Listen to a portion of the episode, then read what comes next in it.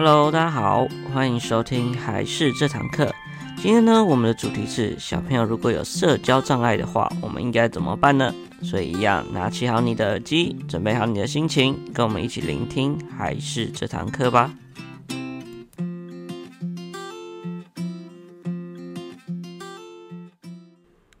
Hello，大家好，欢迎收听还是这堂课。那我是还是的木须。今天呢，最主要要跟大家讨论的东西就是小朋友如果有社交障碍或一点社交恐惧的话，我们应该要怎么做会比较好呢？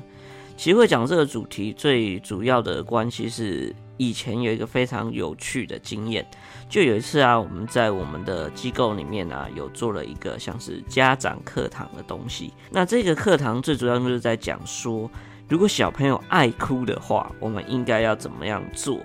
那到了最后的部分啊，就是有家长 Q&A，就是回答问题的时候，有一个家长就有问说：“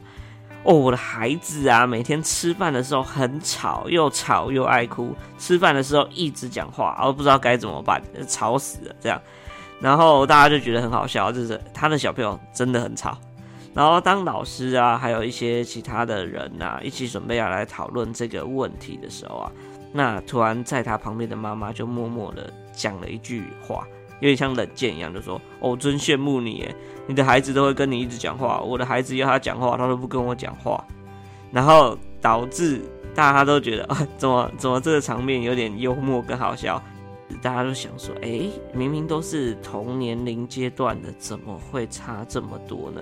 就是一个天一个地的感觉，一个很爱吵，啊，一个一点都不讲话。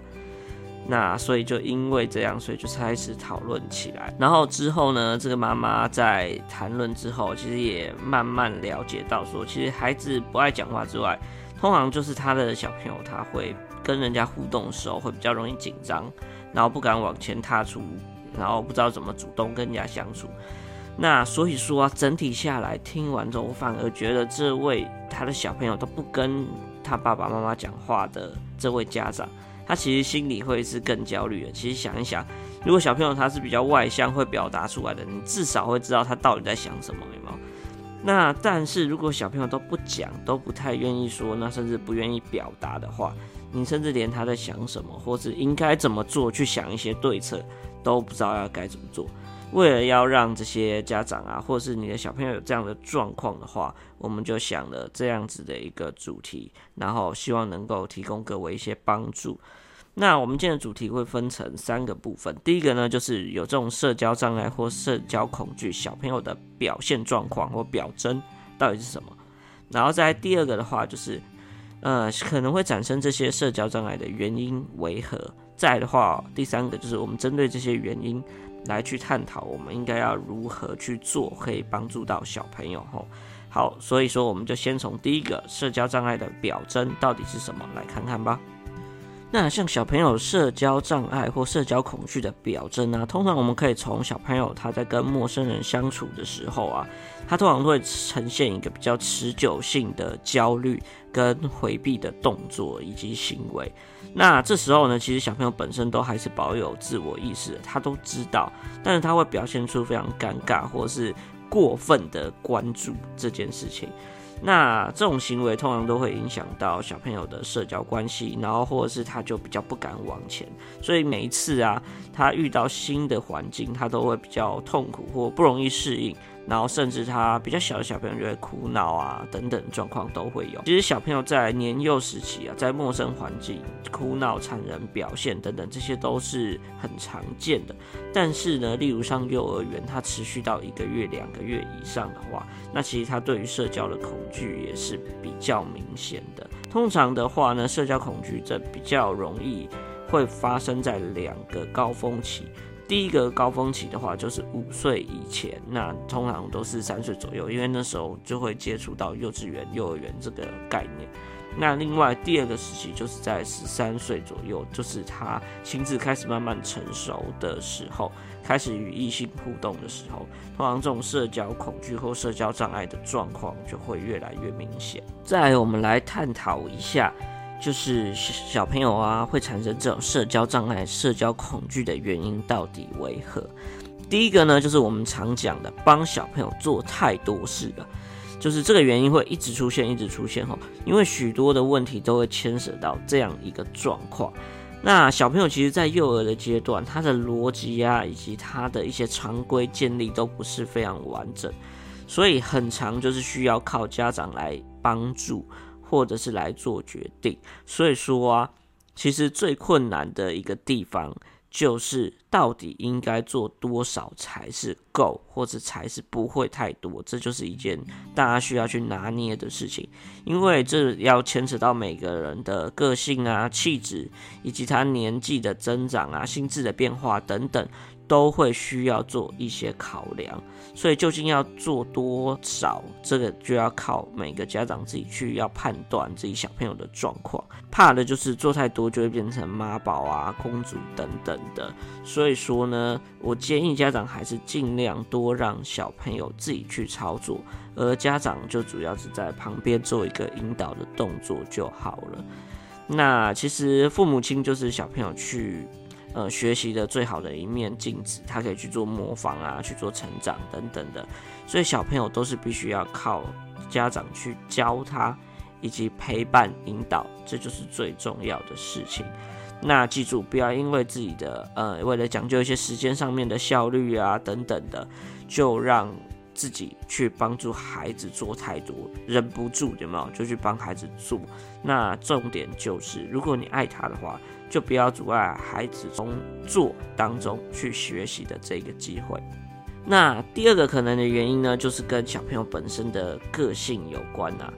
那其实很多人都会有这样的一个迷思，就是小朋友怕生啊，或对新的人事物都是观望不前，就会看来看去。那很多爸爸妈妈或者是其他三姑六婆觉得说，这就是妈妈在带会这样，那赶快上学就不会啊，等等的这样的概念。但不一定哦，因为我也有小朋友看过，就是就算上学，他还是很害羞，还是不太敢跟同学相处等等的。那很多都会怪罪到妈妈，然后说爸爸都不教等等。但这也不一定，这是主最主要就是要看小朋友的个性。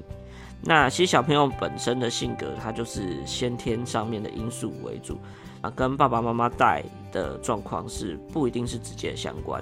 那有差异的部分在。重点就是在面对不同性格的小朋友，我们就要用不一样的方式去进行调整或是引导。通常内向的孩子都会比较不自信，所以我们应该怎么样针对这样子的一个概念或他通常不自信的状况，我们来去做调整，这也是最重要的部分。那我们等下也会去讲说我们可以如何调整。第三种原因可能的状况就是独生的子女，因为通常独生子女的父母亲通常会遇到一个状况，就是你是小朋友的爸爸妈妈，但是你的小朋友会需要呃同年龄阶段的小朋友陪他去玩，他也会需要玩伴。那他没有弟弟妹妹，或者他比较少出去的话，小朋友就会一直去找各位爸爸妈妈。那也有研究有发现，其实幼儿时期啊。独生的子女，他父母亲养育的教育的方式，会影响到长大后的人际关系。所以说，如果小朋友是独生子或独生女的话，父母在身教上或者带他出去活动上，也会变得相当重要。那其实独生子女跟父母亲的关系是非常密切的。那但是呢，他在跟同学或同侪之间，通常容易会变成比较不受欢迎的小朋友。像反观其他，呃，有手足啊，或是有兄弟姐妹的小朋友的话，他从小呢就是在一个比较需要高度竞争下的环境去做成长，因为就有弟弟妹妹啊等等的方式会影响到他的生活。再加上啊，其实很多大人都是很喜欢比较各自的小朋友，所以说呢，他们在小小年纪的话，就需要发展出自己的一个交友方式或自己的生存之道，所以通常在处理一些冲突。或者是在建立人际关系上就会比较顺利一点，所以因此呢，我们需要针对不同的原因来进行调整，然后针对我们刚上述所讲的几个可能产生的原因，就是第一个帮小朋友做太多，再的话就是小朋友他可能比较害羞内向，那第三个呢就是独生子女，我们针对不同的原因来跟各位家长讲一些可能调整的一些建议。那我们先讲第一个，就是如果我们帮小朋友做太多的话，我们的建议有哪些呢？那当然，最主要的方式就是不要帮小朋友做太多。啊，所谓的不要帮太多的意思，其实不是说不帮他，而是要帮，但是孩子是在不知道的状态下来帮他。举例来说啊，其实小朋友跟人互动的时候啊，尽量就让孩子自己主动去与人亲近。那妈妈一开始可以先不要去当桥梁，有时候让小朋友放手去做，反而会比较好。那所谓要帮，但是孩子不知道的状态的话，父母可以这样做。例如说，父母亲可以先帮孩子打通好一些关系，例如可以先行跟老师或朋友进行沟通。然后再让小朋友主动去找这些人进行互动，因为通常先去跟这些人先沟通相处过后的话，小朋友比较容易得到正向的回馈，这样子他才会比较有信心，之后孩子才会再敢去跟陌生人进行交流。所以呢，我们的做法不是直接带孩子去，然后帮小朋友跟其他小朋友互动，这样反而会害了小朋友，反而会更依赖家长。那这种状况的话，反而在没有呃家长的状况下，他会更没有安全感，然后更不知所措，这样小朋友反而会更难调整。所以说呢，我们反而可以像我们刚刚说的，先打通好关系等等，让他自己去尝试，得到正回馈之后，反而会比较好去带领小朋友哦。呃，第二个呢，针对比较性格比较内向的小朋友啊，如果你的小朋友是这样子类型的话，我会建议家长不要太着急。那最好的处理的方式，就是要渐进式的去提供孩子接触不同人事物的机会。那通常这种类型小朋友的家长啊，会需要再多一些时间或多一些陪伴来帮助这些呃小朋友，因为小朋友他本身的安全感就会比较不足一点，所以呢，家长需要支持的更多，并且呢，很多事情都需要父母亲做给孩子看。那例如啊，像这种个性比较内向的小朋友啊，通常建议爸爸妈妈可以更主动一点。就例如你要带你的小朋友去认识别的小朋友的话，你可以先主动的去做这件事情，先去认识这个小朋友，之后呢，再介绍给你自己的孩子。然后，并且呢，最好的话，你也可以先跟对方讲说，你的小朋友啊，他会比较害羞内向一点，所以我们不要太主动或是太活泼，这样反而会让他变得比较紧张会有压力。然后反而是比较适当的去做相处，这样小我的小朋友反而会比较容易跟你亲近等等这样的做法，先由父母亲去做一遍，然后让小朋友可以跟上。那再来呢？也会建议家长可以做一件事情，就是事前先预告小朋友，因为这种比较害羞的小朋友，他通常要有一些心理准备，所以呢，最好可以先告诉孩子说，接下来可能会面临到什么样的状况，以及你要做的事情。简单来说，举个例，就是哦，我们等下去奶奶家哦，然后会留在那边吃午餐哦，等等的。让小朋友先了解到，等一下可能会发生的事情，在新的环境、新的状况下，这样让小朋友可以先行做一些心理准备，会比较好。那再来呢，第三种呢，就是要多带小朋友去出去外面玩，多外出，因为通常这种孩子都会倾向避开新的情境还有人群。那但是呢，尽管如此，我建议大家还是至少每一周五天都可以带小朋友去外出。那外出不一定就是要去哪边玩，其实可以简单做一些小探险啊，或小活动，或绕一些不同的路回家，去不同的卖场或不同的公园等等，让小朋友可以多接触一些不同的环境，这样他才会有一些新的经验啊。另外呢，第四个建议就是可以多分享一下自己的经验。建议可以多跟小朋友讨论一下自己家长的经验，例如说，当你要尝试新的人事物的时候啊，你是如何克服自己会比较紧张或不舒服的？那也不用担心小朋友会听不懂，你的语气跟你的情绪在分享的时候可以比较缓和一点，这些都是对小朋友是很棒的一个支持，以及是很棒的一个学习。所以呢，如果小朋友他是比较内向的话，建议可以朝这四个方式来做一些操作。再呢，针对第三个原因，就是针对他如果是独生子女的话，我们应该要怎么做呢？那像这类型的小朋友啊，最主要他就是因为环境的因素，所以很多互动都是跟大人来进行的。所以呢，大人的一些应对啊方式，反而会更直接的影响到小朋友。所以建议，如果是你的小朋友是这类型的状况的话，尽量多放手，让他跟其他的孩子或同才互动。所以呢，这边可以建议大家以下这几点。第一点呢，就是可以提供更多与他同学互动的机会。那原因很简单，就是因为他缺乏兄弟姐妹，所以说呢，呃，很多家长会有一个迷思，就是认为孩子若要跟同侪互动的话，就是要尽早送到学校。但是其实孩子长期以来习惯自己一个人，那一下子要进入到这种集体生活，他就会有我们之前所讲的分离焦虑。所以两岁以前，有很多家长就会想说，要不要送到小小班啊等等的。我建议，如果你的小朋友他是呃，独生子女的话，我觉得他反而不用这么着急，然后反而先让他学习一些社交的技巧，让他可以先从交一两个好朋友、好邻居，或者他有兄弟姐妹的孩子来进行互动，这样子他可以从中去了解以及分享等等的。那在第二个呢，就是。通常啊，父母亲的冲突，麻烦不要牵扯到小朋友，因为家中只有一个小孩，所以爸爸妈妈会比较常把情绪带给小朋友，然后但是这会给小朋友造成很大的压力。例如说啊，常常会听到说，哎，你爸爸很讨厌呢，有空都不带你出去玩啊，只想休息等等，诸如此类比较负面的说法。